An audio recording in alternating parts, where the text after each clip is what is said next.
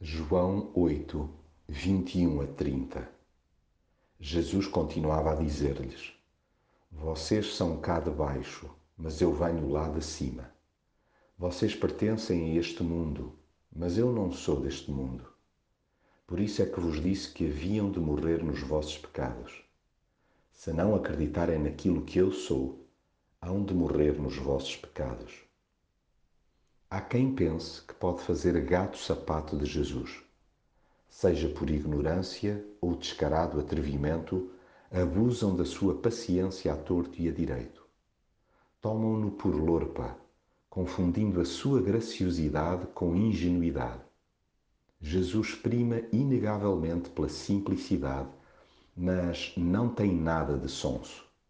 Tudo o que diz é altamente intencional e, se não é captado à primeira, é por manifesta limitação dos seus interlocutores, jamais por dificuldades de expressão da sua parte.